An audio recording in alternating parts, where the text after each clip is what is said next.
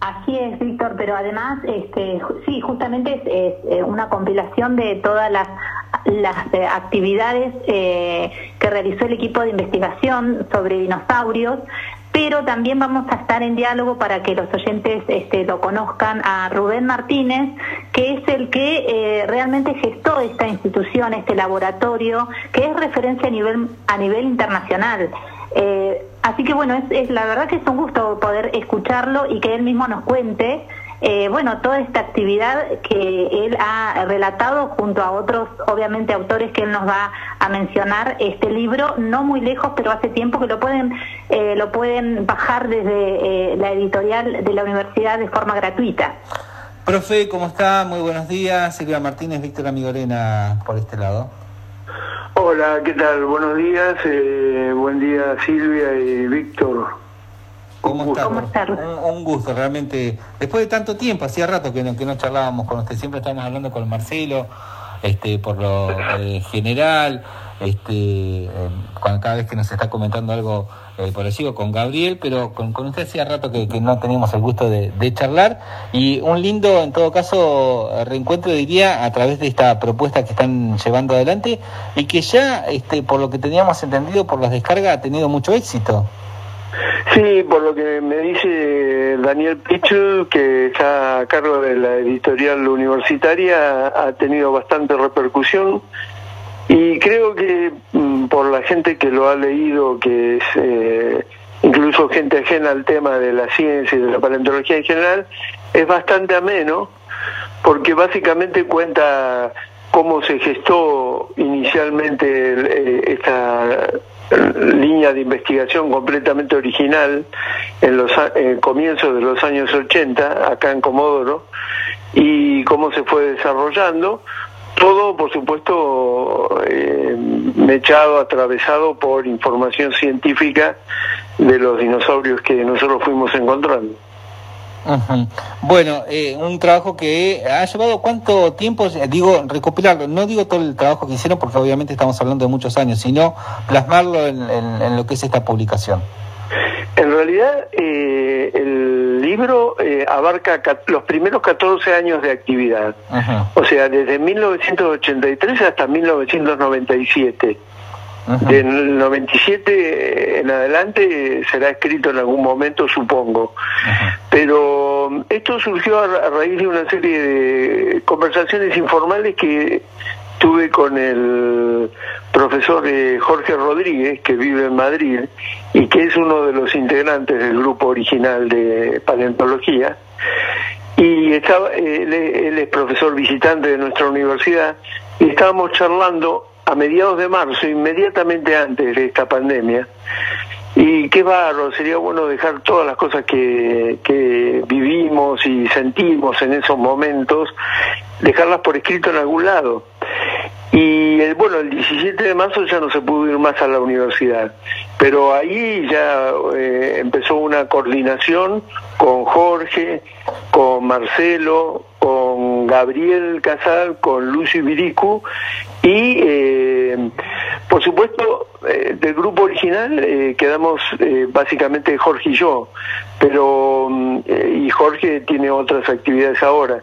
Pero en el año 87 ingresó mm, Marcelo Luna, en el año 92 ingresó Gabriel y Lucio ingresó en el año 97. Entonces todos teníamos una parcela de recuerdos que más o menos eh, se fueron amalgamando en un libro eh, coherente y creo que, que, bastante entretenido, porque narra muchas cosas del campo también, de la vida en el campo. Claro, eh, tiene, yo lo estuve eh, ojeando, digamos, y, eh, y tiene, digamos, e-, esa cuestión de cómo fueron viviendo cada una eh, de las cosas, algunas fotografías, los equipos que a, hoy parecen precarios, pero yo no sé, ¿hubo cambios en cuanto al equipamiento? O sea, la, picota en la mano ya es un hecho que estaba antes y que está ahora, seguramente, ¿no? Sí, seguramente eso no va a ser superado por bastante tiempo, por lo menos acá pero sí en el laboratorio. En el laboratorio ahora hay varias, por supuesto, agujas neumáticas, hay pegamentos especiales y, cuestiones que Marcelo Luna maneja mejor, que es el, encargado de la parte técnica. Y, ¿cómo se llama? Eso ha cambiado un poco, pero en el campo es así.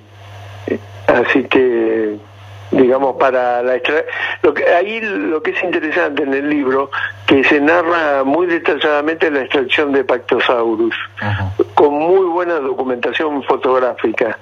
Eh, de hecho, el libro tiene alrededor de 150 fotos. Eh, y, también, bueno, otros hallazgos importantes, ¿no? Notipsilophodon, Anixosaurus, Sarmientosaurus, etcétera. Silvia. Sí, bueno, Rubén, eh, quería preguntarte si eh, cuando ibas recorriendo el campo eh, haciendo tu, trabajo con el equipo, en algún momento se te, bueno, se, dio, eh, eh, lo pensaste a esto de que este laboratorio iba a ser referente a nivel internacional y contarle a los oyentes qué diferencia hay entre el laboratorio de paleovertebrados y los museos que, hay aquí en Argentina, la, diferencia que hay. Bueno, nosotros eh, en esa época éramos jóvenes, con todo el... Eh, estoy hablando sobre todo por mí, que ya tengo 64 años. Eh, pero éramos jóvenes, fuertes y teníamos, éramos, uno se sentía inmortal.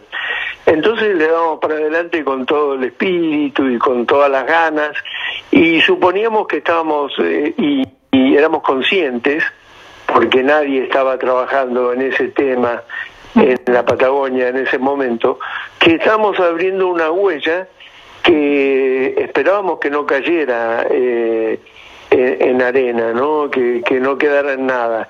Y efectivamente fue así, por suerte, porque hoy en día el laboratorio está vivo, con más gente que nunca y sigue produciendo y haciendo nuevos descubrimientos. Eh, y la otra pregunta era... Sí, eh, y la otra pregunta era la diferencia que hay entre el Ah, la diferencia. Bueno, mucha gente, claro, plantea eso, ¿dónde están los, bichos eh, articulados en exhibición?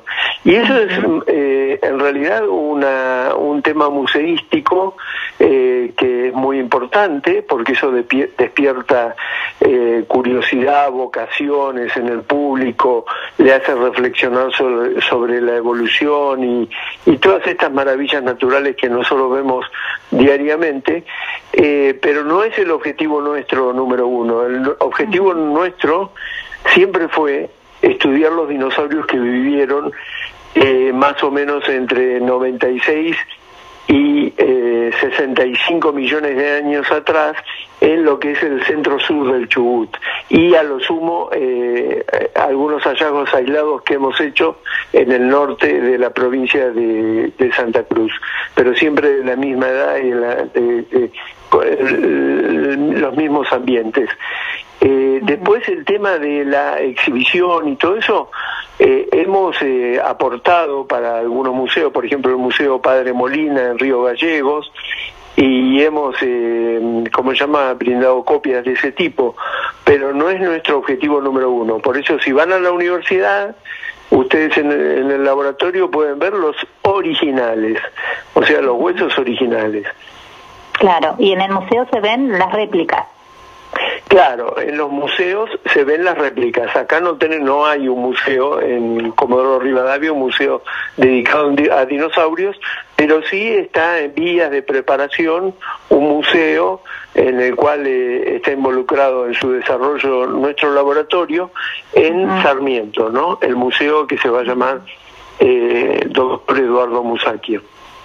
Sí, un museo que es, me parece, em, hasta eh, muy justo que la, región eh, de Sarmiento y toda esta zona de la Patagonia eh, cuente con un museo, porque vemos muchas réplicas en, museos, obviamente, como decís, como, como despierta más un sentido más turístico, quizás están en los puntos centrales, pero bien merecido sería tenerlo aquí, ¿no? Nosotros contar con, con este capital que ustedes han originado.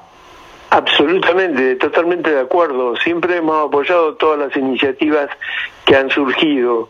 Eh, lo que pasa es que muchas de esas cosas eh, se manejan en otros niveles, eh, en, los cuales de decisión, en los cuales nosotros no estamos involucrados. Nosotros, como digo en alguna parte del libro, ya tenemos bastante con nuestros muertos cretácicos. Entonces, eh, hemos eh, tratado de llevar adelante y mantener la línea de investigación a lo largo del tiempo. Eh, yo estuve desde el año 88, bueno, formalmente, en realidad empecé en el año 83, pero formalmente entre el año 88 y en el año hasta el año 2018 como director del laboratorio y ahora sigue Gabriel a cargo de seguir la historia. Claro, ahora le toca. Y este Rubén, y para eh, un poco, te, comento que los lugares donde uno va, eh, eh, la Patagonia está muy identificada con los dinos, con los dinosaurios. Em, para contar cómo es el trabajo eh, que realizan ustedes, eh, alguna anécdota que vos quieras este, por ahí comentar en cuanto a, la vocación, eh, esto en función de, la importancia que es generar la vocación, no solamente la vocación de un biólogo, la vocación de un paleontólogo, sino la vocación por querer lo que contamos nosotros aquí en la Patagonia sin saber y quizás desconociendo, ¿no? Esto que tenemos aquí como, como riqueza cultural. ¿Qué es lo que significa? ¿Qué nos transmiten estos huesos de dinosaurios que ustedes van descubriendo, eh, han ido descubriendo hasta el momento?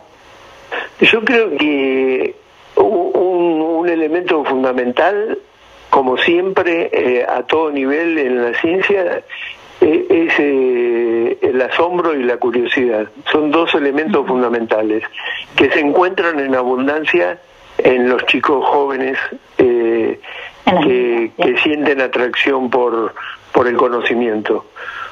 ¿no? La curiosidad y el asombro.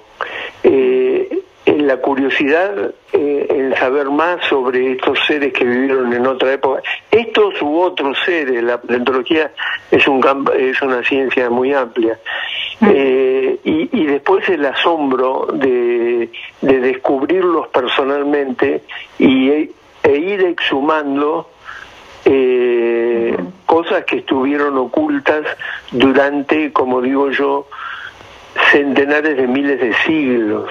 ¿no es cierto? Y uno tener el privilegio de sacarlas a la luz, de estudiarlas, de ponerles nombre y que quede eso para, para, para siempre, para los siglos venideros. Eso es un legado muy importante que tenemos, que, que hemos dejado y que se puede encontrar hoy en día en Wikipedia, en cualquier parte, los bichos que hemos encontrado acá desde el año 85, que apareció el primero, Xenotarsosaurus, hasta ahora.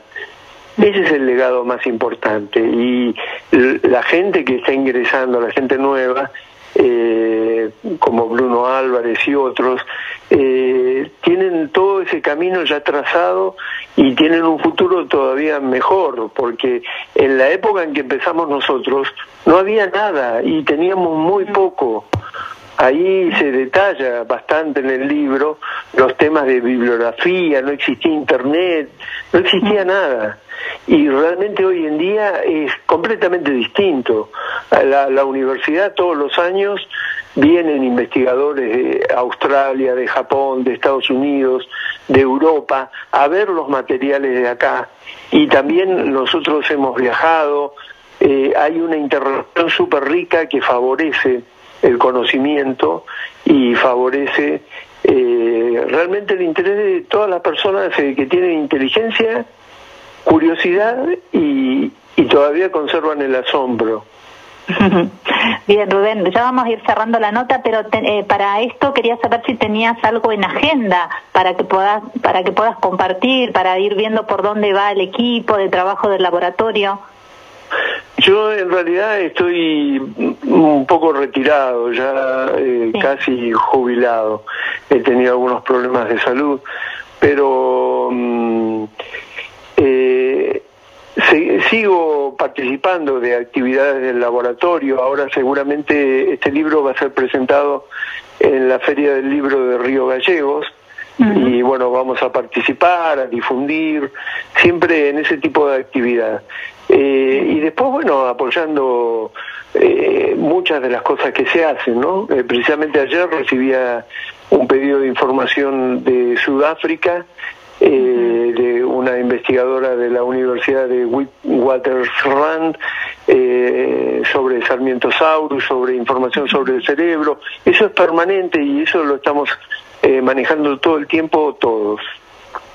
Bien, Rubén, la verdad que te, agradecemos el trabajo que realizaste todos estos años, que seguís realizando y, bueno, eh, será hasta otro otro momento que tengamos un contacto y poder escucharte, que siempre es un placer. Ahí le doy Muchísimas gracias a ustedes. Gracias, Silvia. Gracias, profe, abrazo enorme y seguramente, si Dios quiere, nos estaremos reencontrando. ¿eh? Ahí está el profesor eh, Rubén Martínez, el trabajo que vienen desarrollando. Eh, excelente como siempre y, obviamente eh, muy interesante. Nos estamos reencontrando, profe, abrazo. Un abrazo, hasta luego. Hasta luego. Eh, Sil, nos vamos a un cortecito y en un ratito retomamos, ¿eh?